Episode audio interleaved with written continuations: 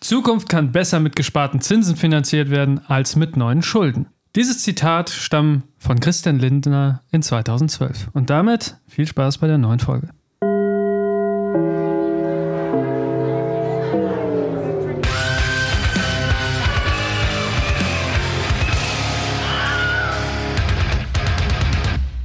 Ja, ähm, an diesem Zitat erkennt man wahrscheinlich, dass unsere aktuelle Folge sich ein bisschen um aktuellere Themen handelt. Ihr habt schon mitbekommen, so ein bisschen äh, Haushaltsrumsbums und ähnliches. Dazu aber später mehr. Zunächst ähm, erstmal zum Recap. Was haben wir in der letzten Folge gemacht? Gebastelt. Wir haben St. Martins Laternen gebastelt. Noch gibt es kein Video, das wird noch äh, erscheinen in den nächsten Tagen. Allegedly. Legitly. Also wir haben Aufnahmen, die kommen irgendwann, aber ein Audio wird auf jeden Fall kommen. Wir sind gespannt auf euer Feedback. Ähm, Ist mal was anderes, wir wollten mal ein bisschen was rumprobieren und damit kommen wir schon zum nächsten Punkt, den Cancel-Stand der letzten Woche. Der Stand aktuell ist der folgende. Marcel hat acht Punkte, Flo hat sechs Punkte und äh, die wenigsten Cancel-Punkte habe ich mit ähm, elf. Es äh, geht nach hinten los, also eigentlich war ja mein Ziel, dieses Mal Rache an Flo ausüben zu können, aber ich weiß nicht, ob ich dem Herr werden kann. Es könnte so einfach sein, wenn du aufhörst, Minderheiten als Abfall zu bezeichnen. Aber Hab ich nicht. Habe ich nicht einmal gemacht. Leute deuten das an. Ich sag nur, "Hö, wieso kriegt er keinen Punkt, dass er es andeutet und ich krieg da einen Punkt dafür. Ihr habt euch einfach gegen mich verschworen aus Angst. nein, wir aus deuten das an Angst. und du sprichst es dann aus. Das ist dann halt dein Pech. Ich spreche das aus, um nur darauf aufmerksam zu machen, dass eine Person gerade was Cancelwürdiges angedeutet hat und gecancelt werden müsste und dann kriege ich den Punkt. Das ist eigentlich das Gegenteil von dem, wofür wir eigentlich Aber Cancel beim Canceln ist Kontext egal. Es kommt drauf an, was du aussprichst. richtig. Ich dachte, es kommt darauf an, was du repräsentierst, so andeutest, generell nur, welche Richtung du in deinen Träumen denkst. Nein, Dass wenn das schon- denkbar ist, dass jemand dadurch diskriminiert wird, dann wirst du gecancelt. Fertig. Das ist auch egal, ob du das jetzt gemeint hast oder nicht, solange ich mich Ja. von dem, was du gesagt hast, angegriffen fühle und das irgendwie interpretiere, wie es mich angreifend. Marcells Anwesenheit greift mich an. Wird er jetzt Ja, gecancelt? direkt ein Cancelpunkt. Ich kann dich auch gleich mal echt angreifen. Wie wär's? Gewaltandrohung Oh ist ja. jetzt echt cancelwürdig, ja? Dafür muss es einen Punkt geben. And his name is. Du, du, du, du. Ich habe doch nicht gesagt mit Gewalt. Vielleicht greife ich dich ja mit meiner ungrenzen, äh, nee, grenzenlosen Liebe an. Oder mit deinen Bazillen. Wobei, das, das ist doch schon Gewalt dann, oder? Einsatz von Wenn ich jemanden so ist, ein, äh, anhuste. Schon. Aber andererseits, man kriegt dann gelben, ist doch ganz geil. Ja. Der Gelbe ist immer so lange geil, wie du nicht richtig krank bist. Wenn du das Elend Ja. in Person bist, das einfach nur den ganzen Tag krank im Bett liegt und nichts hinbekommt, dann ist scheiße, ne? Wenn du nicht mal zocken kannst, Dann, dann ist, bist du wirklich krank. Dann ist richtig scheiße. Gut, aber ähm, wie wir gerade an unserem Eingangszitat äh, gehört haben, Finanzen, Schulden, Regierung in der Finanzkrise mit irgendwelchen dubiosen Geschäften. Und ähm, darüber wollen wir uns heute ein bisschen auslassen. Also das Thema Schuldenbremse, ähm, Karlsruher Urteil, was ist das, was ist da abgegangen? Uns mal ein bisschen darüber auslassen, äh, wie Lindner doch seinen eigenen Pfad, wie vorhin beschrieben hatte, doch verlassen hat, interessanterweise. Aber zunächst fragen wir uns mal Folgendes. Was ist das Karlsruher Urteil? Das Bundesverfassungsgericht hat entschieden, dass die Umwidmung von 60 Milliarden Euro Corona-Hilfen für andere Zwecke verfassungswidrig ist. Und deswegen haben die ganzen Bundesministerien erstmal keine Kohle. Gold richtig. Aus welchen zwei Gründen verfassungswidrig? Erstens, es ist eigentlich verboten, Gelder für Folgejahre zu planen. Das heißt, du darfst keine Gelder einplanen, also Kredite, die über Jahre verteilt ausgegeben werden müssen. Es gibt halt dieses Verursachungsprinzip, meine ich. In dem Jahr, in dem der Kredit anfällt, nimmst du ihn auf und gibst ihn aus. Das ist nicht eingeplant gewesen. Das ist später noch relevant. Und der zweite Punkt ist, man hat einfach Gelder umgewidmet und Gelder aufgenommen für eine Krise, was ja im Nachhinein, ja, wenn man sich anguckt, 2023 gibt es keine, gab es keine offiziell ausgerufene Krise, hat man diese Gelder, die für eine Krise bestimmt waren, einfach versucht umzuwidmen und weiterzuverwenden. Und jetzt kommen wir zu einem zweiten wichtigen Punkt, was wir vorher erklären müssen, bevor wir in die Diskussion gehen können, nämlich Schuldenbremse. Was ist das eigentlich? Die Schuldenbremse ist ein Gesetz. Und die sagt folgendes aus. Die Schuldenbremse sieht vor, dass die Haushalte von Bund und Ländern grundsätzlich ohne Einnahmen aus Krediten auszugleichen sind. Diese Regel ist in Artikel 109 des Grundgesetzes verankert. Und da steht folgendes drin. Ziel der Schuldenbremse ist es, die langfristige Tragfähigkeit der Haushalte von Bund und Ländern und die finanziellen Handlungsspielräume zur Erfüllung der staatlichen Aufgaben zu sichern. Artikel 109 Grundgesetz schreibt für Bund und Länder den Grundsatz eines ohne Einnahmen aus Krediten ausgeglichenen Haushalts vor. Für den Bund ist die Schuldenbremse in Artikel 115 Grundgesetz präzisiert. Jetzt gibt es da vier Punkte. Und zwar im Rahmen des Grundsatzes ausgeglichene Haushalte gewährt Artikel 115 bla bla bla eng begrenzt strukturellen, also unabhängig von konjunkturellen Lage bestehenden Rahmen beziehungsweise Verschuldungsspielraum. Es gibt also einen festgelegten Verschuldungsspielraum. Das ist ein gewisser Prozentsatz, ich glaube, das von 0,35 Prozent der Einnahmen. In der Höhe darf man Schulden aufnehmen. Da gibt es noch so ein paar Klauseln zum Thema konjunkturellen Effekten und ähm, symmetrisch Rechnung tragen. Das ist so ein ganzes Pipapo, aber es gibt da eine ganz wichtige Klausel die spielt aktuell in Zukunft und in Debatten eine ganz wichtige Rolle. Und die müssen wir uns mal anschauen, um zu sehen, was denn die Regierung gerade so ein bisschen an Taschenspielertricks benutzt. Und zwar, die letzte Klausel sagt, eine Ausnahmeregelung für Naturkatastrophen oder andere außergewöhnliche Notsituationen, die sich der Kontrolle des Staates entziehen und die staatliche Finanzlage erheblich beeinträchtigen, sichert die notwendige Handlungsfähigkeit des Bundes zur Krisenbewältigung. Gleichzeitig muss ein Tilgungsplan beschlossen werden, der eine Rückführung der ausnahmsweise bewilligten Kreditaufnahme in angemessener Zeit vorsieht. Das heißt, man darf die Schuldenbremse aussetzen in Krisensituationen, gut begründet mit Tilgungsplan. Und da wir jetzt alle notwendigen Basics besprochen haben, ja, was ist das Karlsruher Urteil und was ist äh, die Schuldenbremse überhaupt, können wir jetzt in unsere Diskussion gehen. Also es ist so, Grundsätzlich äh, weiß ich, dass die Regierung jetzt zum ersten Mal beschlossen hat oder das Karlsruher Urteil sagt, hey, was ihr da beschlossen habt, ist illegal. Damit ist der Haushalt für 2023, für das aktuelle Jahr, illegal. Aber lass mal kurz zurück. Also was beschlossen? Es ging ja darum, wo geht dieses Geld hin? Diese 60 Milliarden, die übrig sind. Wo, wo kommen die überhaupt her? Ja. Da, da, haben wir noch gar nicht drüber okay. geredet. Ja. Wenn, wenn du, hast ja vorhin von der Schuldenbremse erzählt und was die für einen Sinn hat und Notsituationen und so weiter. Was sind das für 60 Milliarden Euro? Also, wir haben ja, als die Corona-Pandemie da war, hat man ja erkannt, okay, wir brauchen Geld, um Corona Herr zu werden. Das heißt, man hat, ich, ich weiß nicht, wie viel Geld insgesamt, weißt du es, wie viel Geld haben sie insgesamt genommen? Ich weiß nicht, ob die 60 Milliarden jetzt nur für das Jahr 2023 gelten oder insgesamt, aber es müssten die 60 Milliarden aus dem Klima und, nee, war voll für die Corona-Hilfen, aber genau. man hat ja umgewählt. Sie haben auf jeden Fall für Corona Geld beantragt. Das ist auch Geld, diese 60 Milliarden, von denen wir sprechen, die sind aus 2021, so wie ich das verstanden habe.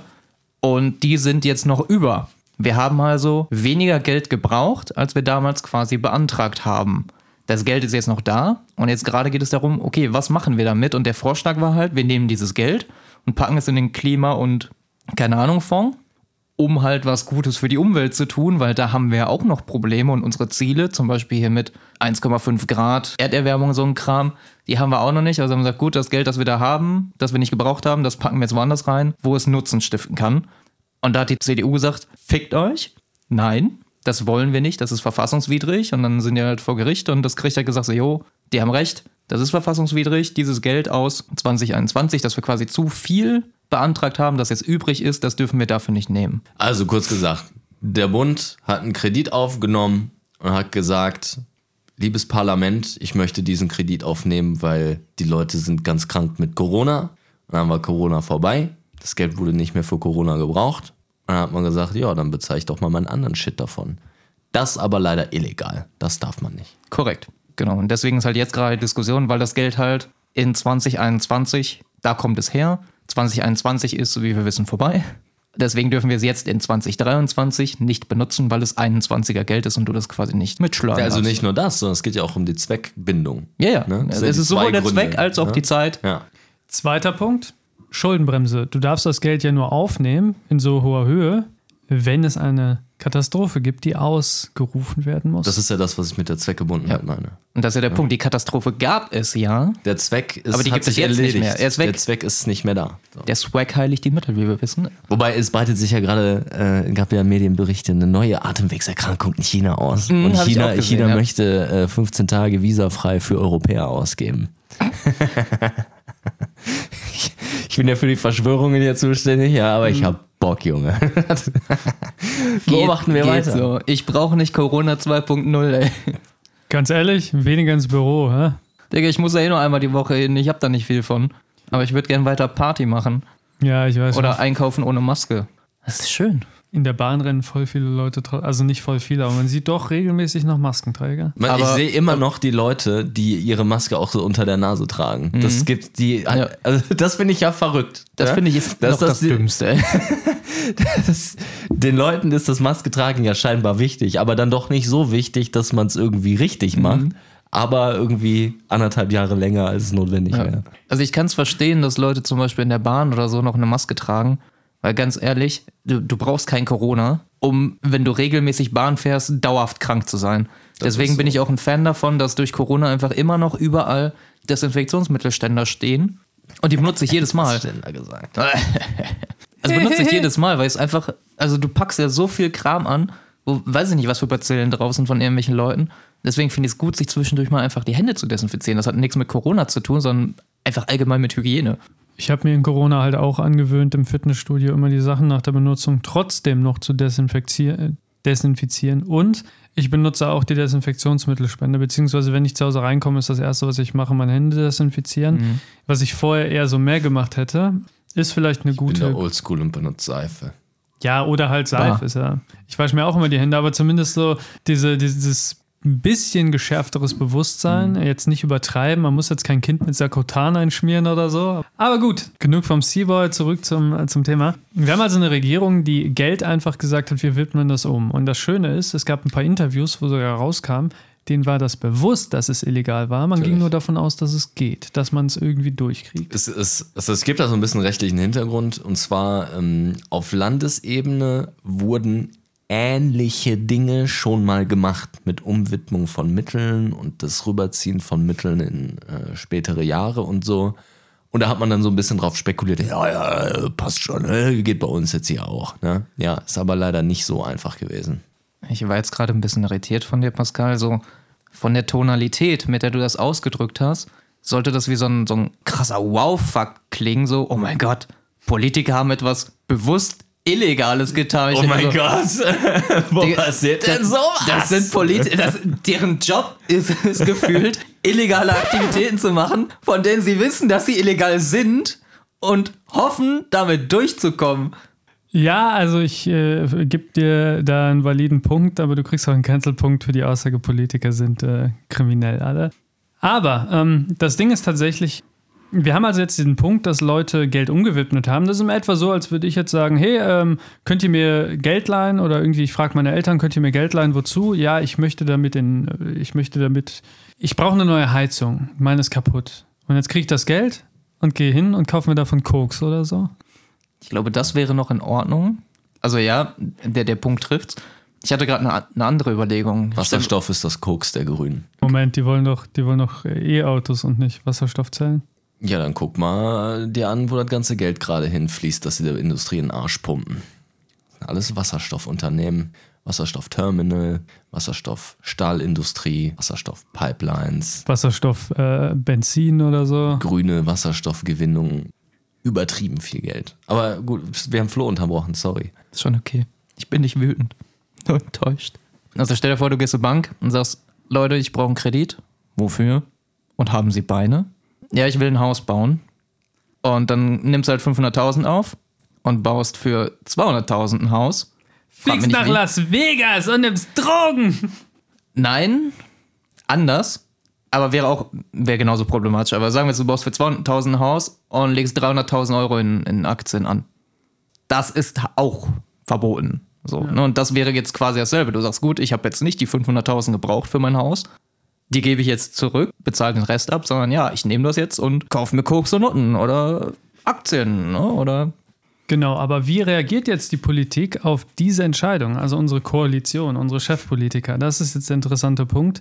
Ähm, erstmal wird gesagt, es gibt einen Nachtragshaushalt für 2023, damit illegale Handlungen retrospektiv legalisiert werden. Das heißt also, man versucht jetzt doch, und das hat Lindner, glaube ich, schon gemacht, eine Krise für 2023 auszurufen. Das ist diese schöne Klausel in der Schuldenbremse. Man kann sie ja aussetzen, wenn es Krisen gibt.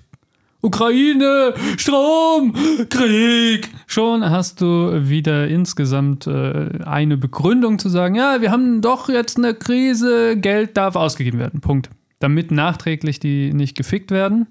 Und der nächste Punkt ist jetzt die Diskussion Schuldenbremse. Macht die denn so viel Sinn? Sollte man die aussetzen? Sollte man die verändern? Ich habe so viel Zitate über Schulden gelesen ähm, zum Thema, also auch Lindy, der selber gesagt hat, hey, die Zukunft solltest du mit Zinsen nicht mit Schulden finanzieren, sagt, ja, Schuldenbremse, ja, mach mal. Wie kam denn jetzt zu dieser Gedankenwechsel? Politiker, die sich widersprechen und das Gegenteil von dem sagen, was sie vor zwei Jahren gesagt haben. Unglaublich. Pascal, du, du deckst hier Dinge auf.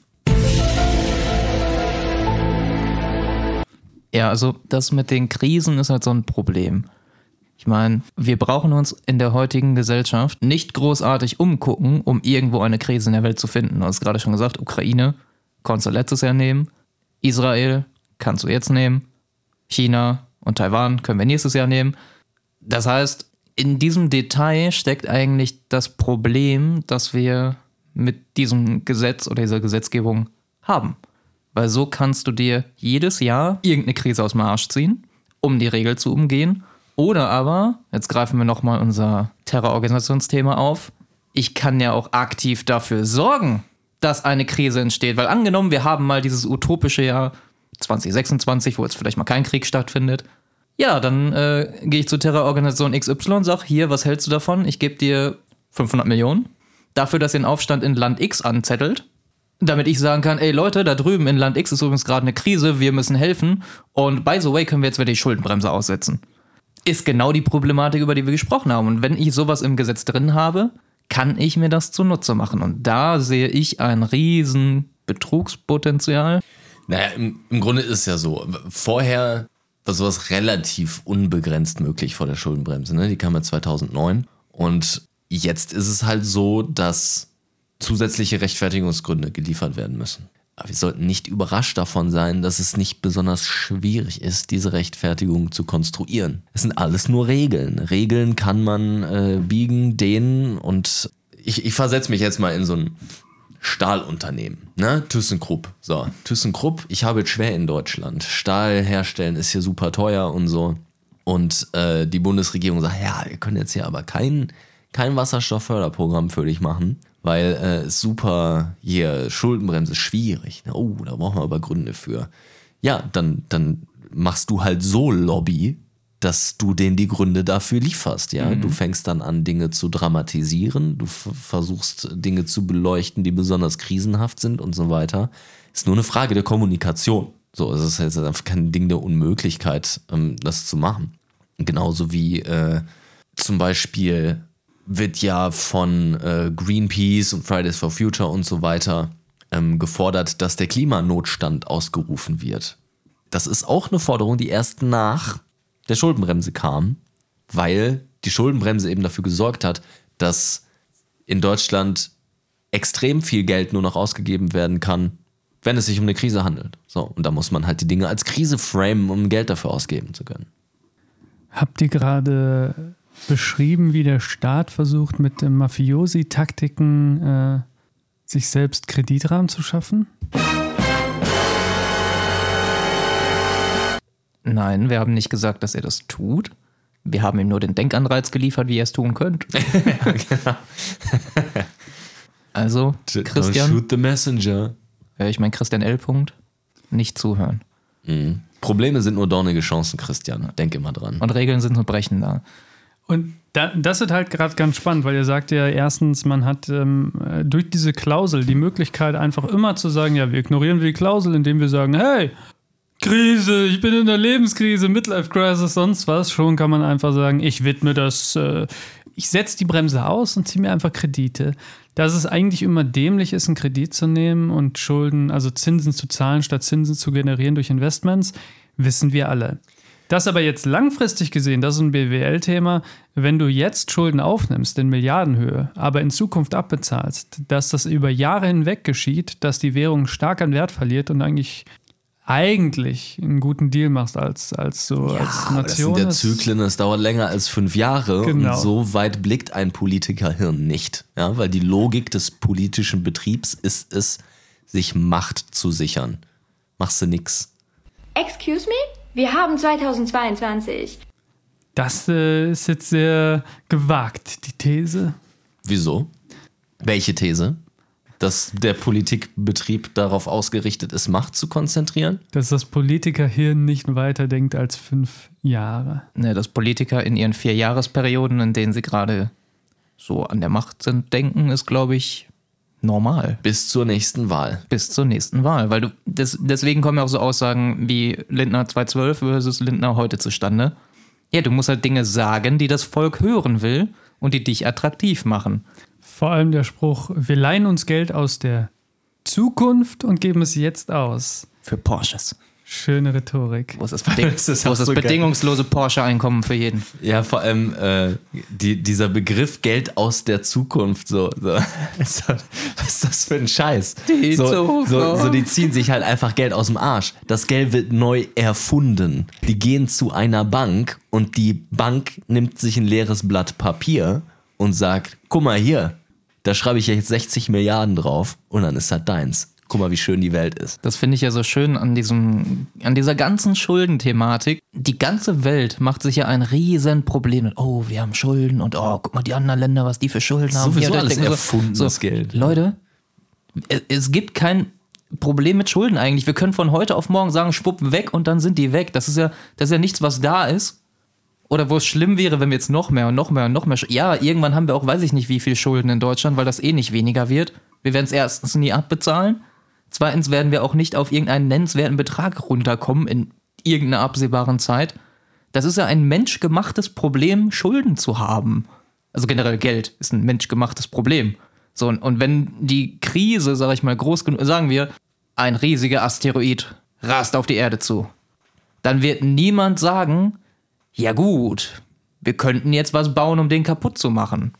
Aber dann müssten wir Schulden aufnehmen. Schuldenbremse. Aber, oder, ah. das wird zu teuer, oder ne? Ah, nee, können wir uns gerade nicht. Nee, die Welt würde zusammenarbeiten, hoffentlich, irgendwas bauen, um das Ding zu zerstören, koste es, was es wolle, und danach weitermachen. Irgendein Querdenker So. wird sagen, nö, ich mach da nicht mit. Ja, und dann baller ich den ja um. das, das, das Coole an dem Beispiel ist, äh, wurde ja tatsächlich schon ausprobiert. Ne? Es gab ja die DART-Mission von der NASA und der ESA zusammen. Äh, Querdenker umballern. Da sage ich nichts zu, ey.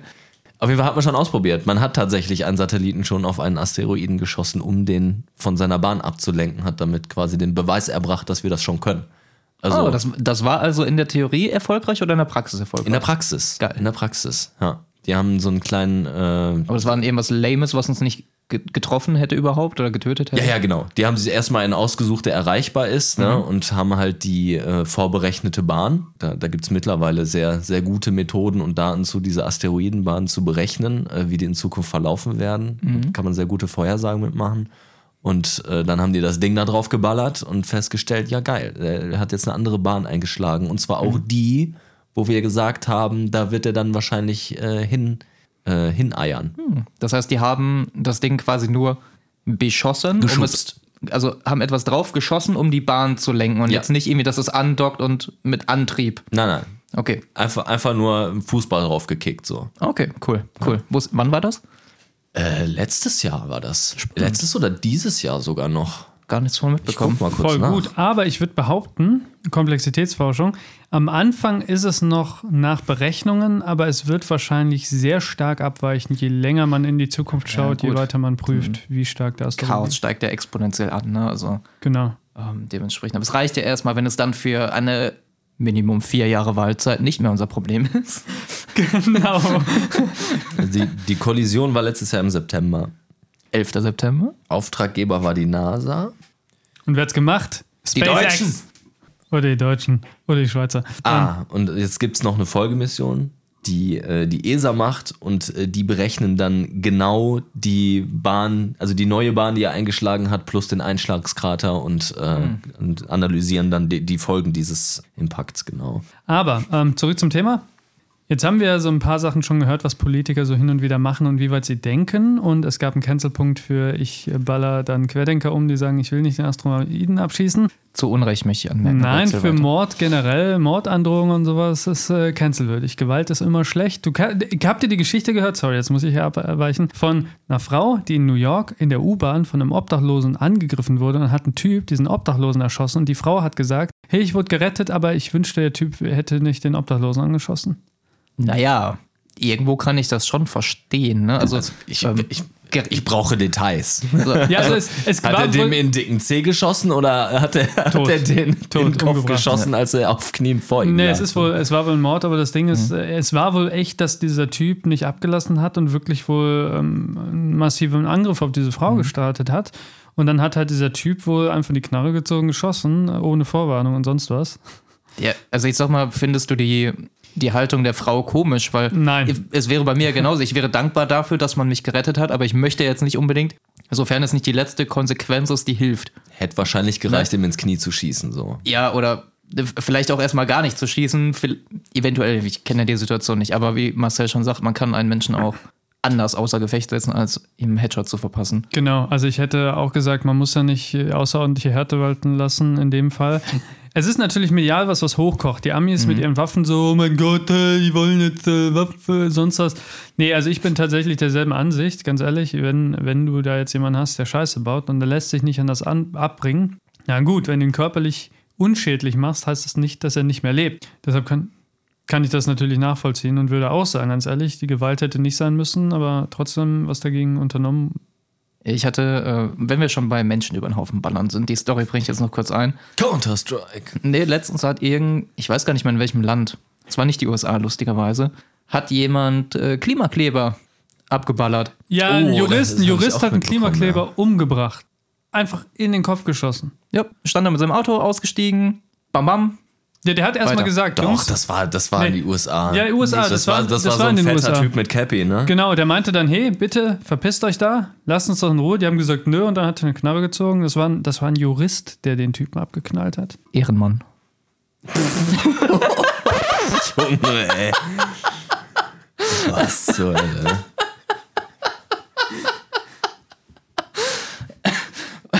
Nee, er, er hat zwei Leute abgeknallt. Ja, ja, sag ich doch. Zwei Leute abgeschossen. Aber war USA? Darlington, USA. Genau, das der. ist, glaube ich, ein Jurist gewesen. Stabil. Ja, ehemaliger Anwalt.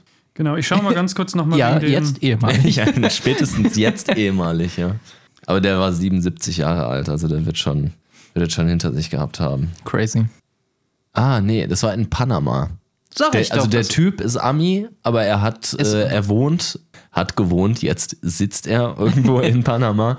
Panama City, die Gegend. Sag ich doch. Und da gab es irgendwie äh, Proteste, weil da eine Mine geplant wurde, so eine Kupfermine. Ja. Und dann haben die Leute sich da, äh, die, also die Straße blockiert und so. Und dann ist er mal rausgegangen und hat aufgeräumt. Unglaublich. Ich sage da ist nichts mehr zu. Aber zurück zum Thema, wir sind gerade ein bisschen abgeschiffen.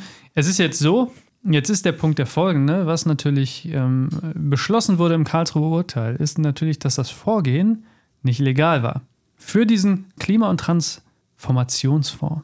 Der wurde als illegal eingestuft und es gibt. Na, nicht der Fonds an und für sich, Das Geld da sondern die ne? Tatsache, dass die Geld, was für was anderes vorgesehen war, Genau. da reinpumpen wollten. Und es gibt tatsächlich noch einen zweiten Fonds, mit dem man genau dasselbe gemacht hat. Dem sogenannten Wirtschaftsstabilisierungsfonds. Der nicht nur 60 Milliarden beinhaltet, sondern über 200 Milliarden. Über diesen Fonds sind diese ganzen Corona-Hilfen für den Mittelstand zum Beispiel auch geflossen. Als äh, kleine Unternehmer in Corona-Zeiten zumachen mussten, ähm, haben die ja so eine Unterstützungszahlung bekommen. Also die, deren Umsätze wurden zum Teil kompensiert und das lief auch über diesen Fonds. Und das ist jetzt ganz interessant, weil 60 Milliarden sind vom gesamten, ich weiß nicht, wie viel der Staat zur Verfügung hat. Also Steuereinnahmen sind ungefähr 480 Milliarden. Ich schätze mal, ungefähr 800 bis 1000 Milliarden hat der Staat zur Verfügung im Jahr durch Einnahmen. Jetzt muss man überlegen, 60 Milliarden davon, also circa 5 Prozent, ist schon eine Hausnummer. Aber 200 Milliarden aus einem anderen Ding ist schon krass. Und man muss jetzt natürlich, weil das ist dann auch nochmal ein Problem, ist, äh, weil da wird nämlich jetzt schon gesagt, ja, CDU, Klage, wie sieht's aus? Das ist dann so ein bisschen, da ist der März hinter und sagt ganz ehrlich, ich klage euch behindert. Der März, Alter. Friedrich M. Punkt. Es gibt einfach Ja, so ja. Leute. Behindert sagt man nicht, Pascal. Friedrich M. Punkt. Äh, Es und gibt auch einfach so Namen und Personen. Ich muss nur das Gesicht sehen oder den Namen hören. Und ich muss anfangen zu lachen. Das sind Helge Schneider auf jeden Fall und Friedrich Merz sind dabei. Aus völlig unterschiedlichen Gründen. Aber Friedrich Merz, der ist so eine mir so völlig unzugängliche Person. Ich finde, er ist so eine lebendige Karikatur eines Konservativen irgendwie. Ich habe letztens ein wundervolles Bild von Friedrich Merz gesehen, wo der sich einen Arm gebrochen hatte und dann so eine Schiene drum hatte und wo drauf stand, wenn du Arme so sehr hast, dass du dir erstmal einen brichst. Ja, das habe ich auch gesehen. Ja. Das war Junge. so, ich musste so lachen. Gehobener Mittelstand, Alter. Ja, ja, Friedrich Merz. Privatjet. Der hat Der einfach hat- eine Fluglizenz und meint, der ist gehobener Mittelstand. Wenn du nicht angestellt bist bei einer Airline als Pilot dann, bi- und eine Fluglizenz hast, dann bist du, dann bist du nicht mehr gehobener Mittelstand, Bruder. Selbst mit Fluglizenz. Wenn du äh, Pilot bist mit Fluglizenz, dann gehörst du auch zur Oberschicht, weil du mehr als 90.000 verdienst im Jahr. Aber du bist dann noch weit, weit, weit entfernt von dem, was Friedrich Merz auf seinem Eben. Ich mein- Girokonto hat, ey. Wenn du es schaffen kannst, diverse Privatjets bei der Angabe deiner Steuer zu vergessen, dann hast du auf jeden Fall einen Punkt erreicht, der über gehobener Mittelstand hinausgeht. Ich dachte, eigentlich kommst du dann ins Gefängnis, wenn du diese Sachen vergisst. Nee, nicht wenn du Politiker bist. Ach, so geht Du das. brauchst nur genug Steuerberater und Anwälte, dann ist das eigentlich relativ Pascal, mit, egal. genug, mit genug Geld kommst du nicht in den Knast. Aber im Grunde genommen wissen wir, wir haben einen Kanzler, der eine Augenklappe getragen hat. Ähm, äh, wir, das Bild war immer dichter. Das kann wohl, das kann wohl bei diesem Vorgehen kein Zufall sein. Und das Ding ist ja jetzt grundsätzlich, wir wissen. Ach so, haben, meinst du wegen seiner auch Gedächtnislücken und so? Genau, wegen seinen Gedächtnislücken und wegen gerade diesem Vorgehen, was geht. Und selbst Habeck hat einmal gesagt, nachdem er eine kritische Frage bekommen hat, mhm. ich zitiere ungern den Kanzler äh, Olaf S. Punkt und sage jetzt einfach mal als Robert H. Punkt, kann ich mich nicht dran erinnern. Und dann sitzen die da und fangen an zu lachen. Das, das ist so, zum Beispiel Robert Habeck, den habe ich oft sympathisch gefunden. Aber dann wird ihm so eine kritische Frage gestellt, dann sitzt er da. Also das, da kann ich mich wohl nicht mehr dran erinnern. Und da ist das Ding vom, was? So, da ist das, also da ist bei mir das Vertrauensverhältnis vorbei, ja. Da entziehe ich dieser Person komplett mein Vertrauen. Das ist für mich jetzt genauso ein Arschloch wie alle anderen, dem ich gerne mal die Meinung sagen würde. Ähm, Obwohl, würde auch nichts bringen. Ich- Also ich meine, das- wir reden hier von Leuten, die so komplett am Leben vorbeilaufen. Das, die, also Meinungen interessieren die ja nur ab neun Monate vor der nächsten Wahl. Vielleicht zwölf. Ich denke mir halt, stell dir mal vor, du würdest es bringen. Du bist bei der Polizei, fragen sich, haben sie, ha, haben sie den gerade zu kichern, umgebracht so? Also, da kann ich mich nicht erinnern. Sie, sie, wir haben übrigens zwölf Leichen in ihrem Keller gefunden. Oh, da kann ich mich nicht dran erinnern. Wo Weiß ich nicht, wo die denn her? Komisch. Ey, Du wärst nach zwei Sekunden lebenslang im Knast. Und die öffentlich noch im Fernsehen, kann sich jeder angucken. Ja, da, da weiß ich jetzt nichts mehr. Und jetzt kommt's, das sind Milliarden Gelder, auch Steuergelder und ähnliches. Und Meine Kreditgelder. Wie gesagt, also im Grunde genommen, wir wissen jetzt, ähm, Bundesregierung hat Probleme. Es muss ein Haushalt für nächstes Jahr festgestellt werden mit weniger Budget. Da wird äh, dann einiges Geld, was dieses Jahr geplant war, nicht drin sein können. Man wird versuchen, über dieses schöne Thema Krise diese äh, Klausel auszunutzen, um die Schuldenbremse einfach auszustoppen, um zu sagen, wir nehmen unendlich viel Schulden ein, obwohl jeder weiß, Schulden ist schlechter als Einnahmen. Und ähm, mit schön dubiosen Tricks und ähnliches. Und man wird jetzt in Retrospektiv, also nach dem Geschehenen, versuchen, Rechtfertigung zu finden im Aussetzen der Schuldenbremse für 2023, um entsprechende Ausgaben, die schon getätigt worden sind, nicht in irgendeiner Weise strafbar zu machen für die Politiker, die gerade am Drücker stehen. Ja. Das ist übrigens so in etwa das Pendant zum amerikanischen Government Shutdown. Bei uns funktioniert das alles so ein bisschen anders, aber äh, im Prinzip beim Government Shutdown, was es ja damals unter Obama gab, was auch Trump angedroht hat zu verhängen, ähm, was jetzt übrigens auch in, in Bidens Regierungsperiode passiert und passiert ist und redet aber keiner drüber, dass im Prinzip das, also bestimmte Institutionen im Staat der Regierung das Geld sperren. So, dass es das also handlungsunfähig machen, weil einfach keine Kohle mehr da ist. Also das ist so das Level von Ernsthaftigkeit, von dem wir hier gerade reden. Irgendwie ist das normal geworden. Ja. Und so wie so viele Dinge, die irgendwie total absurd und krank sind, irgendwie so, so normal geworden sind, dass wir es einfach akzeptieren, nicht mehr hinterfragen, ja, ja, die Bekloppten, ne? Genau, vor allem diese Katastrophenklausel in der Schuldenbremse ist ja eine absolute Notsituation, ein Ausnahmefall. Kaum hat man einmal herausgefunden, wie man es nutzen kann, ist das ein neues Vehikel, ein neues Werkzeug. Und wir kennen das von Berufswegen her, wie oft bestimmte Dinge einmal als, als Notlösung geschaffen wurden Und sobald man mal merkt, hey, ich kann ja mit der Notlösung was, uh, Standard, jetzt ist es ein neues Werkzeug. This is a surprise tool we're gonna need later. Ich bin noch mal gespannt, ob diese äh, 100 Milliarden Sondervermögen Bundeswehr, ob da auch noch mal irgendwas mit passiert. Schauen wir mal. Die, die Gefahr besteht, dass sämtliche Vorgehen, die mit Geld zu tun haben, genau geprüft werden sollten und das wahrscheinlich Klage über Klage von Friedrich M. kommen, weil er vielleicht pissig ist, weil er nicht in der Koalition sitzt. Aber gut, ähm, Thema Politik, jetzt haben wir mal genug über Politik gesprochen. Ähm, ist ein spannendes Thema, ein bisschen undurchsichtiges Thema. Für mich war das ein Mindfuck, dass man die ganze Zeit über den Haushalt 2023 spricht und ich dachte mir, Digga, wann? Das Jahr ist zu Ende. Aber man meint tatsächlich retrospektiv, man muss an Ausgaben, die man getätigt hat, ja, so ein bisschen nach Scheiße, deine Mutter hat gesehen, die Keksdose ist leer und du musst jetzt irgendwie versuchen zu erklären, Kacke, wieso ist die Keksdose leer, aber du hast keinen gegessen, du hast schon gelogen. Ja, wie kannst du deine Lüge jetzt irgendwie ähm, aufrechterhalten? Ja, ich finde es auch interessant, dass Anfang des Jahres gab es so vereinzelt in Bundesländern, auch im Bund, so, so, so Anfänge von solchen, oh, äh, da müssen wir jetzt aber gucken, ob wir das Geld überhaupt dafür verwenden können. Das ist jetzt halt gegipfelt in diesem völligen, kein Bundesressort darf mehr Geld verplanen. Das ist schon crazy. Vor allem Söder hat selber, ähm, also hier, ja, äh, wie heißt der mit Vornamen? Söder Stream. M. M. M. Söder. M. Söder. Klingt so ein Ja. bisschen äh, Magnum-mäßig. Markus S. Punkt, ähm, unser schöner Sprudelwasser-Boy aus Bayern, der hat Der Treehugger. Der, Sö der Söder Stream. Der, der Söder-Stream. Er hat zum Beispiel auch gesagt, hey, wir haben jetzt eine große Staatskrise. So, Schuldenbremse aussetzen, was ist denn mit euch? Das Ding ist, am Ende des Tages ähm, gibt es da jetzt auch viel Unmut. Viele Leute, die äh, sagen, hey, das geht so nicht. Ich sag mal so, dass jetzt ein Land, was sehr viel Einnahmen hat, wie Bayern, sagt, hey, ich will nicht die anderen finanzieren mit der Scheiße, die die bauen und dafür nicht gerade stehen müssen, ist klar.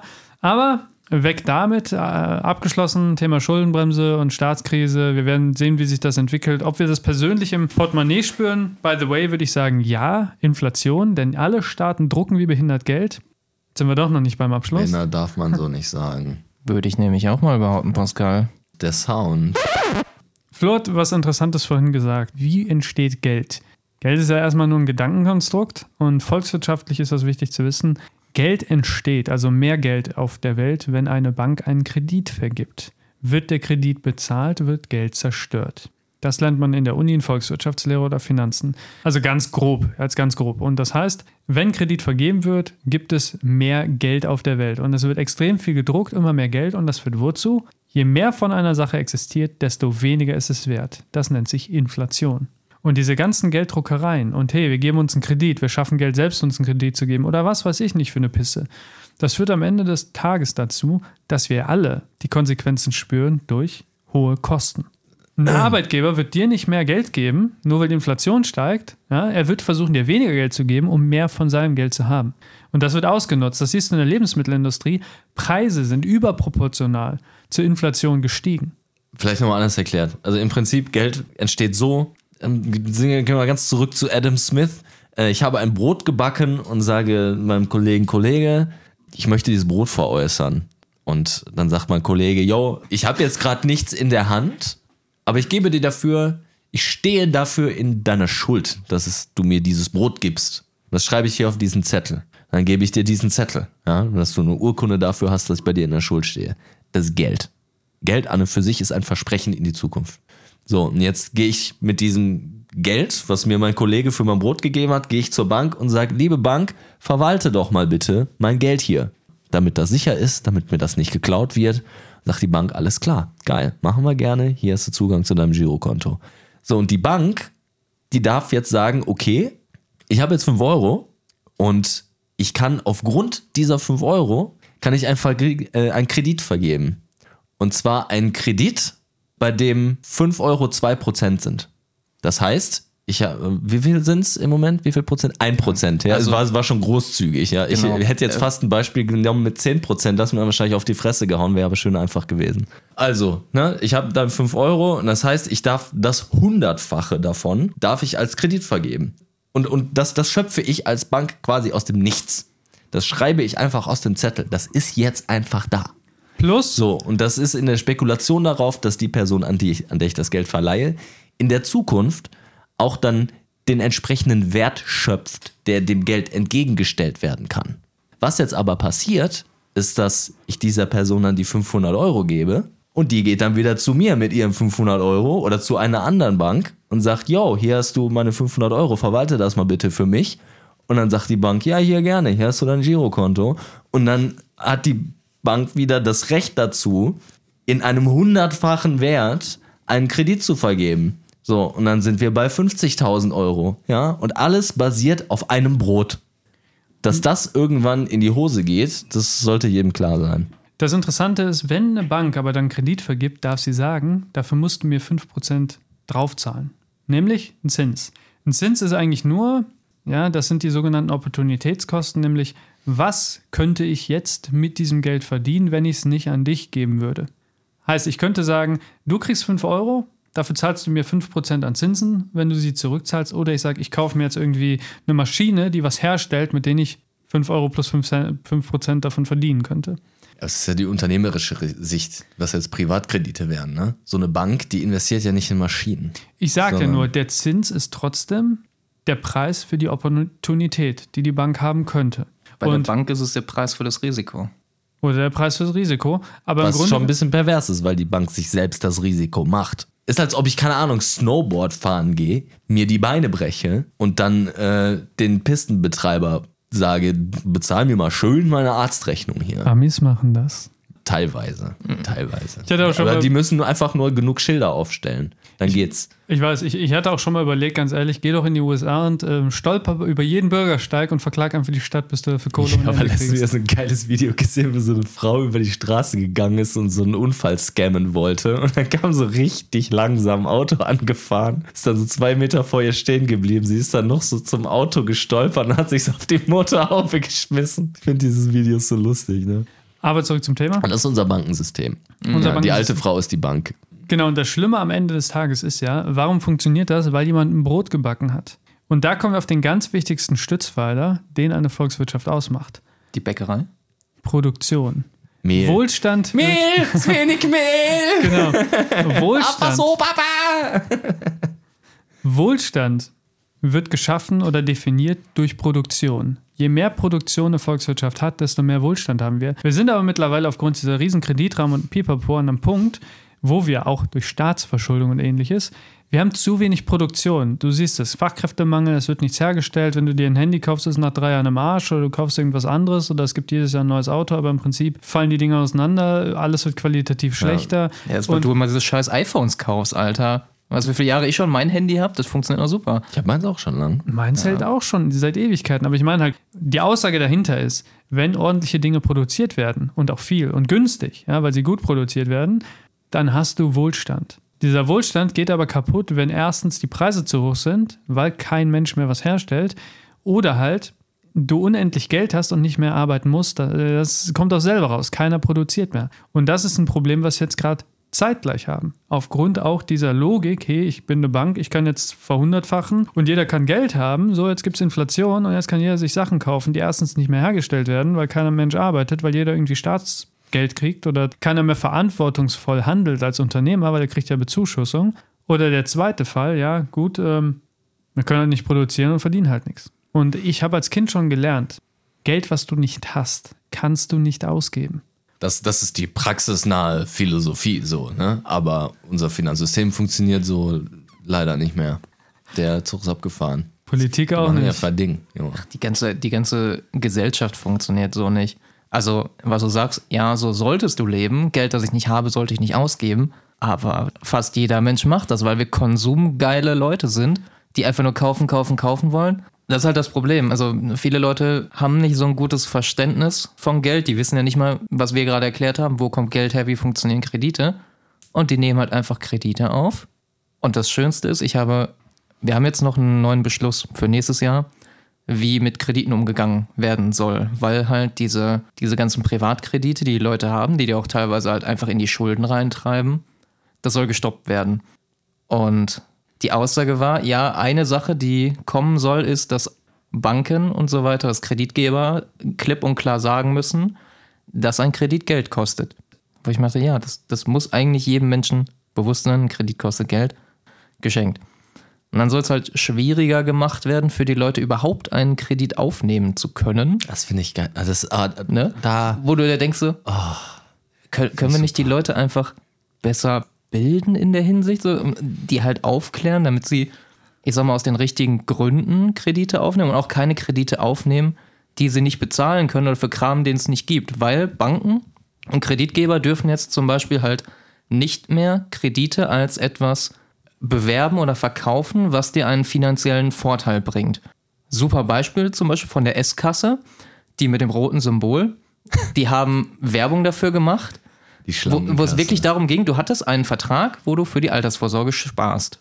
Und sie haben gesagt, ja, aber ist natürlich halt blöd, so du, du würdest jetzt gerade gerne Urlaub machen, ne, hast aber kein Geld. Ja, aber dann kannst du mit diesem tollen Vertrag dir einfach dein Geld auszahlen lassen, geil Urlaub machen und ja, hast dann weniger Geld in der Altersvorsorge. Ist doch scheißegal, du kannst jetzt in den Urlaub. Ist das nicht cool? Wo ich mir dachte, Alter, geht's euch noch gut? Das ist nämlich, das ist wirklich dann Geld aus der Zukunft nehmen, das Zukunftsgeld, um mir jetzt Urlaub zu können. Und ja, Leute machen das natürlich. Wir sind, wir sind konsumgeil, wir wollen jetzt eine geile Zeit haben und wir denken da nicht an unsere Rente in 30, 40 Jahren, wo ich möchte, ey, wenn du, wenn du sowas legal bewerben darfst, Katastrophe. Verbraucher-Shaming in der geilsten Form, finde ich. Unser Geldsystem kackt ab und die innovative Lösung dafür ist es, den Leuten es schwieriger zu machen, Kredite aufzunehmen. Finde ich richtig gut. Der Ansatz, dass Banken vielleicht vorsichtiger mit Kreditvergaben umgehen sollten. Nein, nein, nein, nein, nein, nein. Das geht ja nicht. Da wird man denen ja irgendwie ins Geschäftsmodell fahren. Es müssen, müssen die Leute Gehirn gewaschen werden. Ja, es liegt an den Leuten. Die Leute sind nur zu dumm. Ja, das ist das Problem. Das ist einfach, weil die keine zwei Beine haben. Ja. Denen darfst du jetzt auch keine Kredite mehr geben, ne? Das Stottern von dir hat es gut zusammengefasst, Marcel, am Anfang. Der Staat verkackt es selber und sagt dann, du als Bürger darfst aber keinen Kredit nehmen. Nicht willkürlich. Wir dürfen es auch nicht, aber wir machen es einfach. Du darfst es aber nicht und wir ficken dich, wenn du es machst. Und das Problem, was, wir da, was ich da auch immer wieder sehe, Beispiel Automobilindustrie, Klimawandel und sonst was, da haben wir folgendes Thema. Sagen wir, so ein M.B. oder so, so ein Autohersteller sagt, hey, siehst du die Karre? Die ist geil, die willst du haben. Lifestyle. Kauf sie dir jetzt. Dann kaufst du dir einen Verbrennermotor, Diesel, Traktor, was weiß ich. Fährst damit durch die Gegend, verpestest die Umwelt. Die Produktion der Herstellung von so einem Auto ist todesumweltschädlich. Da kommst du als Privatperson nicht dran. Da kommen auch mehrere hunderttausend Leute nicht, bei weitem nicht dran. Und jetzt kommt da plötzlich in der Politik was, ja, wir müssen umweltschonend sein. Und was wird gesagt? Was sagt auch M.B. als Hersteller zum Beispiel, jetzt äh, exemplarisch für sämtliche Hersteller? Hey, wir haben ein E-Auto gebaut. Du verpestest die Umwelt, du musst was daran machen als Bürger, kauf dir unser E-Auto. Am Ende wirst du schuldig dafür gemacht, dass die die Umwelt verpesten. Denn selbst wenn du als Privatperson, wir hatten das Thema Polizei, du wirst von der Polizei festgenommen. Und die Polizei sagt, in deinem Auto waren 5 Kilo Koks. Dann kannst du nicht sagen, ja, es gab ja einen Markt, es gibt ja Käufer, ich kann ja nichts dafür. Die Autohersteller machen das aber. Die sagen, ja, die Umwelt ist verpestet, aber es sind ja die Leute, die verbrauchen. Nicht wir Produzenten. Und die werden immer gedeckt. Und das ist ekelhaft. Ja, ich glaube, allen Seiten würde es gut tun, sich zu verinnerlichen, was wir gerade versucht haben, mit dem, mit dem Brot zu erklären, dass Geld nichts anderes ist als ein Versprechen in die Zukunft. Es ist ein soziales Konstrukt. Wir reden ja im Moment viel von sozialen Konstrukten, Gender, bla bla bla, Geschlecht und so. Geld ist, ist das eine zentrale soziale Konstrukt, auf dem alles, was wir materiell besitzen, basiert.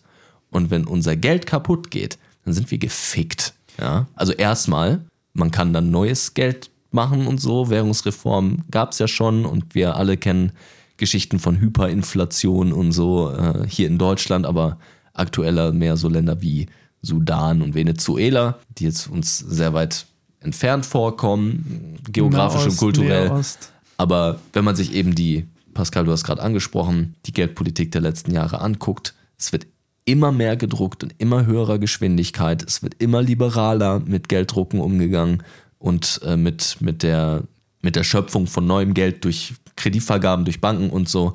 Und äh, es wird sich auf keine strengeren Regeln geeinigt, ganz im Gegenteil, es wird alles lockerer gemacht. Das ist super, super gefährlich. Also, Leute, kauft Gold!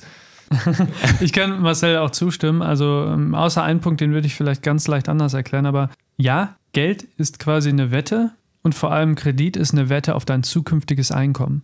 Du versklavst dich jetzt, mehr leisten zu müssen, mit dem Versprechen, dass du in Zukunft das ja bezahlen kannst. Und das ist nicht garantiert. Und der zweite Punkt ist, ich würde sogar sagen, nicht Geld ist das Wichtige im System, sondern Produktion. Das Brot ist wichtiger als das Geld. Ja, Und viel absolut. zu viele Leute Absolut. denken, dass Geld ohne Brot kommt. Das ist, das ist die Aussage. Das Perverse ist ja so, dass es so ist. Und das führt dazu, dass viele Leute halt immer fauler werden, man keine Produktion hat und es immer schlimmer wird. Das beschleunigt nur. Und das ist das Problem. Keiner setzt sich auf den Arsch und sagt, ich produziere jetzt. Die ganzen Protester, ja, statt zu sagen, ich schaffe eine Alternative. Ich stelle ein alternatives Produkt her zu irgendwelchen Gucci-Bags, die von Tieren, Tierleid leben oder sonst was, ja, stelle ich eine Alternative selbst her und zur Verfügung. Macht keiner. Man rennt auf die Straße, kippt Leuten irgendwie Elchblut über, über die Klamotten und brüllt rum, dass alle schlecht sind, statt was zu machen. Das und liegt ist- aber auch daran, dass es super schwierig ist, unternehmerisch tätig zu werden. Okay. und ins, ins produktive Gewerbe einzusteigen, wenn du so hohe Investitionskosten hast, Maschinen kaufen musst und sonst was. Wenn man tatsächlich ja, eine Fläche, eine Immobilie gewerblich nutzen möchte, kriegt man so viele Steine in den Weg gestellt. Äh, wir alle kennen hier dieses äh, Nordwolle-Beispiel von dem Typen, was das? MacPom oder Niedersachsen, der sich immer über die Verwaltung aufregt, über die Bauämter, die ihm das schwierig machen. Haben wir doch auch einen Soundbite von, oder? Also Leute, ich hab Bock. Genau, ja. Aber irgendwer muss halt auch machen, ne? Können nicht alle mit einem Kaffee Latte äh, die Dating-App erfinden und so weiter.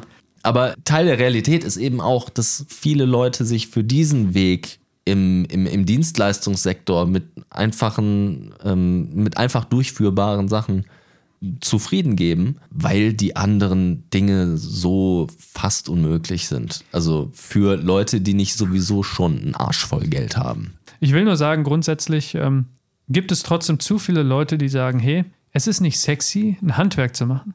Ja, es wurde uns ja im Studium so ein bisschen, in der Schule ein bisschen gesagt, ja, geht studieren und im Studium, ihr seid die Zukunft.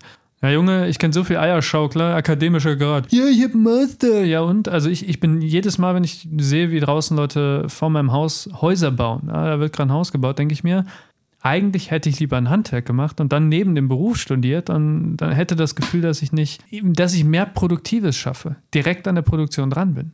Ich wäre aber wahrscheinlich schon aufgrund meiner Tendenz zu Verletzungen berufsunfähig mit 31. Rentner und so. Oder Berufsunfähigkeitsrente und dann nur Podcast machen wäre auch geil, oder? Ja, eben. Also, Schlimmer ist. Wobei die Berufsunfähigkeitsrente dir gestrichen wird, sobald du Einnahmen hast, weil du kannst ja wieder einen Beruf ausüben. Aber nur wenn du in dem Beruf bist, der in deiner Berufsunfähigkeitsversicherung steht. ne, es geht darum, dass du ungefähr ähnlich, also es muss nicht genau der Beruf sein, aber es muss ein Beruf sein, der entweder eine ähnliche Sparte ist, der ein sozial ähnliches Ansehen generiert und dich einkommenstechnisch ungefähr in diesen Bereich bringt. Ich glaube, irgendwie 80 Prozent oder so. Ich habe das alles nicht mehr im Kopf, aber ne, also du kannst auch irgendwas anderes machen, was dir aber ungefähr dasselbe Geld und Ansehen einbringt. Dann wäre das auch raus. Ne, aber wenn wir jetzt hier und mit unserem Gammel-Podcast im letzten Hinterzimmer 5 Euro im Monat verdienen, dann werden die nicht sagen, ja, hör mal, aber dein Geld ist jetzt weg, ne? Also. Deine, deine Aussage, die klang gerade so ein bisschen wie, wie die Notfallklausel. oder deine Mutter. Schuldenbremsen, ASMR. Wir kommen jetzt zu unserer allseits beliebtesten Kategorie, den Bullshit der Woche. Und damit gebe ich das Wort mal direkt an Flo, weil Marcel und ich gerade todesviel gesülzt haben. Yay. Ich hatte einen Bullshit der Woche. Und zwar, wenn ihr euch umseht, ihr seht sehr viele Sammelkarten hier. Und ich schicke die ja gerne mal weg, um sie bewerten zu lassen, damit sie dann mehr Geld wert sind und geschützt sind. Hatte ich auch wieder vor. Habe das Paket schön fertig gemacht. Ich habe sogar gefilmt, wie ich diese Karten in das Paket packe und so weiter. Alles für Versicherungskram. Habe das dann zusammen gemacht und ich hatte so haufenweise Kartons und Pappe und so ein Kram für genau sowas halt immer da. Einen Karton geschnappt, der hatte so ein kleines Loch unten an einer Ecke. Entsprechend habe ich alles eingepackt und dann mit sehr viel Panzertape umwickelt, damit der halt safe ist. Versanddingens vorne drauf geklebt, bin dann zum DHL-Shop meines Vertrauens und dann guckt mich die Dame an und sagt, so können wir das leider nicht verschicken, das ist unterfrankiert. Ich So, warum? Zettel klebt drauf. Ich so, ja, ja, aber wenn sie da so viel Panzertape drum machen, dann ist das Sperrgut. Ich so, hä, wie? Ja, also sobald man, sobald ein Paket mit zu mehr als einem Drittel mit Panzertape umwickelt ist, gilt das als Sperrgut. Das würde jetzt knapp 30 Euro kosten, wenn sie das so verschicken wollen. Und vielleicht so für, für euch, das war ungefähr so, ne? Also ist auch so 10 mal 15 Zentimeter D- Karton dass du das das. so ruhig erzählen kannst. Junge, ich fange ja schon krass, an zu oder? kochen, nur beim Zuhören. Ich, boah, wäre ich ausgerastet, Äh, Alter. ich, ich dachte so, wollen Sie mich verarschen? Also habe ich nicht mehr, ich habe wirklich sehr, sehr nett mit dieser Dame geredet, mir das angehört und mir gedacht, ist- das jetzt Ihr Scheiß Ernst? Ich so, ja, gut, dann nehme ich das jetzt wieder mit, verpacke das neu und komme wieder. Und bin dann auch nach Hause, habe mir einen noch größeren Karton gepackt, geschnappt, in den Karton, meinen Karton gepackt, das wieder zugemacht und bin da wieder hin und dachte mir so, was ist das für eine Regelung zu sagen, ja, wenn etwas mit Panzertape umwickelt ist, ist das Sperrgut. Ich dachte mir so, ja, wenn ich jetzt dieses Paket nehme und das in Papier einwickel, ist das dann ein Brief? Selbe Logik. Also die Verpackung macht ja nicht die Art dessen, was es ist, sondern das, was ich da drauf klebe, wo ich sage, ja, das ist jetzt ein Paket, das ich gerne verschicken würde mit x Maßen und wie viel Panzertape da drum ist, ist ja wohl scheißegal. ich habe da mal so ein, so ein Satire-Ding gesehen, da wurde halt gesagt, hey, wenn wir ein Auto nach Afghanistan verkaufen und ein Rohr separat mit Ständer, so, ne? Dann verkaufen wir ein Ja, Auto und ein Rohr. So, ja, dann verkaufen wir ein Auto und ein Rohr. Dass das aber ein Panzer ist, den wir verkauft gesagt. haben. Dass es aber ein Panzer ist, den wir darüber geschifft haben, aber einfach nur auseinandergebaut und dass man das sonst rechtlich nicht, äh, weil es sonst eine Waffe ist, die man verkauft hat, das äh, ist äh, so ähnlich Bullshit. Ja, wenn wir da Panzertape rumwickeln, dann ist das kein Paket mehr, dann ist Sperrgut. Merkt ihr das? Das kannst du auch, wenn du dann um, um das Auto und das Rohr, wenn du da Panzertape drum machst, dann kannst du es für 30 Euro runterschicken, ist Sperrgut. Und wenn du das, wenn du den Panzer dann noch in Papier einwickelst, machst du nur eine 80, 85 Cent Briefmarke drauf, dann geht das als Brief weg. Ist doch logisch, oder? Keine schlechte Idee. Ey, was ein Bullshit. So ohne Spaß. Ich gehe demnächst mit einer Tür dahin, klebe da eine Briefmarke drauf und sag hier, ich hätte einen Brief abzugeben. Das ist viel zu groß. Warte, dann zeigst du das ein Blatt Papier. Äh, sorry. Unter der Briefmarke ist ein Blatt Papier. Ach so, oh, ja gut. Dann Ja, musst du gut. so als. Okay. Also folgt uns äh, auf Instagram für mehr Finanz- und Post-Hacks. Ja, und mit dem äh, gehen wir mal zu Marcel. Hast du einen Bullshit? Jein. Ist auch relativ kurz, weil, weil ich jetzt keinen kein, kein Aufreger habe, aber es ist ja vorhin schon so ein bisschen durchgekommen. Für mich ist Politik auch so ein bisschen Entertainment. Und äh, wir haben ja in den letzten 15 Jahren wahnsinnigen Anstieg an Populismus gehabt. Wir haben ja gerade schon ein bisschen angerissen, was so die Gründe dafür sein könnten, ne? also von Krise zu Krise und so weiter. Argentinien hat einen neuen Präsidenten, Javier Milei. Und ich bin großer Fan. Der Mann ist Anarchokapitalist. Äh, er stellt sich so in die Reihe mit äh, ja, Trump, Bolsonaro. Ne? Also Bolsonaro ist der aktuelle ähm, brasilianische Präsident. Ähm, und die ganzen populistischen Bewegungen, die wir hier in, äh, in Europa hatten, AfD, Vier-Sterne-Bewegung in Italien und so. Und der Typ ist komplett wild, ja. Äh, sein Ma Wahlkampfmaskottchen war einfach eine Kettensäge. Wie geil ist das denn, Alter? Er ist einfach, Politik ist so wild geworden. Der Content wird immer besser. Und ähm, das sind natürlich zwei Sachen, die sich auch miteinander bedingen. Ne? Also der Populismus ist ja im Prinzip eine Kommunikationsstrategie, die versucht, möglichst anti-elitär zu sein. Und ähm, je bekloppter das Internet wird, desto bekloppter wird auch der Populismus, weil er so vom Internet sich, sich nähert, ja. Und Kettensäge als Maskottchen für einen Wahlkampf finde ich sehr, sehr geil. bin gespannt, was da noch so alles kommt. Und ähm, ich bin gespannt, auf welche Arten er dämonisiert werden wird oder schon, schon worden ist. Ich habe jetzt noch nicht so einen krassen Deep Dive gemacht. Ähm, mit Sicherheit wird ihm Rassismus und sonstiges vorgeworfen werden. Ich, äh, ich mache mir mal ein genaueres Bild von dem. Auch hier versuche ich, äh, die Öffentlichkeit auf dem Laufenden zu halten, die hochungebildete Öffentlichkeit, was, äh, was denn mit meinem, mit meinem neuen Lieblingsstaatsoberhaupt, der jetzt äh, mein altes Lieblingsstaatsoberhaupt aus Bolivien abgelöst hat. Äh, das war so ein, äh, so ein Crypto-Bro mit, mit äh, Cappy, der irgendwie der reiche Sohn von irgendwem war, der selbst nichts konnte und auch die ganze Zeit nur Scheiße gelabert hat und so, so breitbeinig lässig in seinem Präsidentensessel saß und immer irgendwie in, in Trainingsjacke zu offiziellen Anlässen gegangen ist und so fand ich schon wild. Aber Kettensäge äh, ist, ist dann nochmal Level mehr.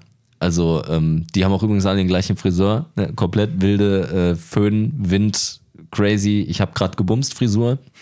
Ich habe auf jeden Fall Bock, das weiter zu verfolgen. Ich versuche Politik nicht mehr. Also ich versuche nicht mehr Hoffnung in einzelne Personen zu stecken oder in einzelne Parteien. Ich versuche so, so, so lösungsorientiert und langfristig wie möglich über Politik nachzudenken, also was so meine eigenen Vorstellungen von der Zukunft angeht und so.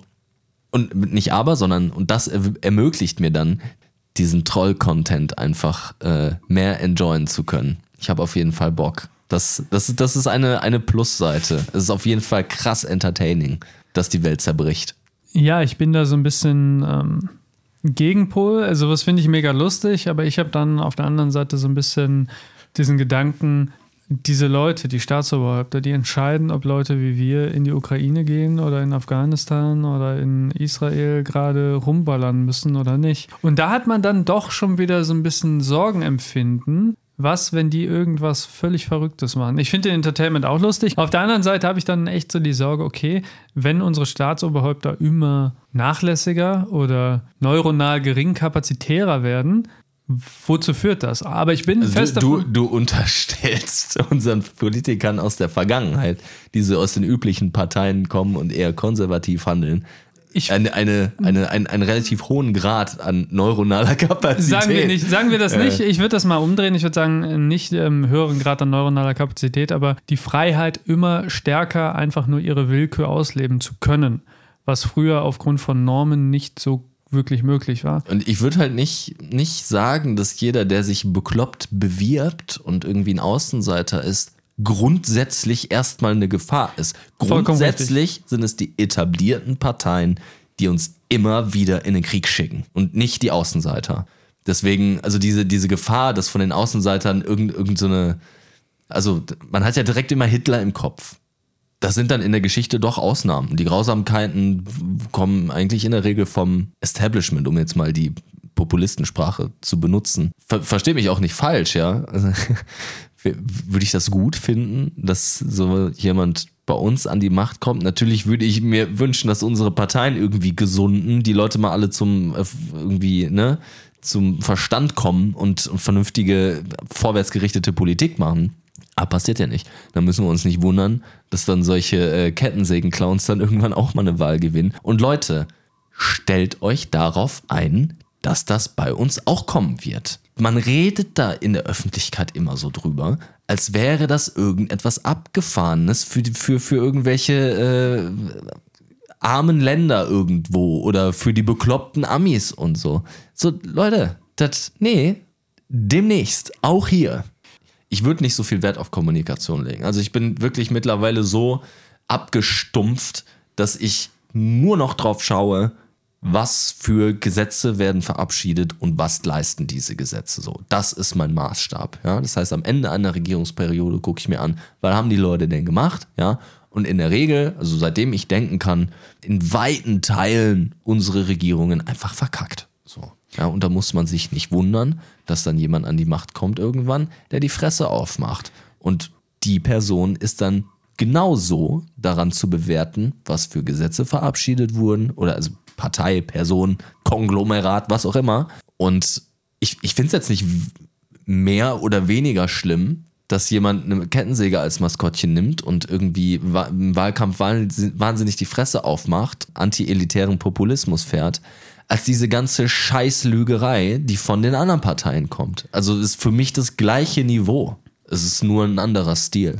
Vollkommen richtig. Taten zählen mehr als eine Milliarde Worte. Ich sage Ja. selber auch, Worte sind wertlos. Und ich bin auch der Meinung, der Ansicht, man sollte Wahlkampf nicht mit Wahlversprechen, sondern mit Ergebnissen von Wahlperioden oder generell.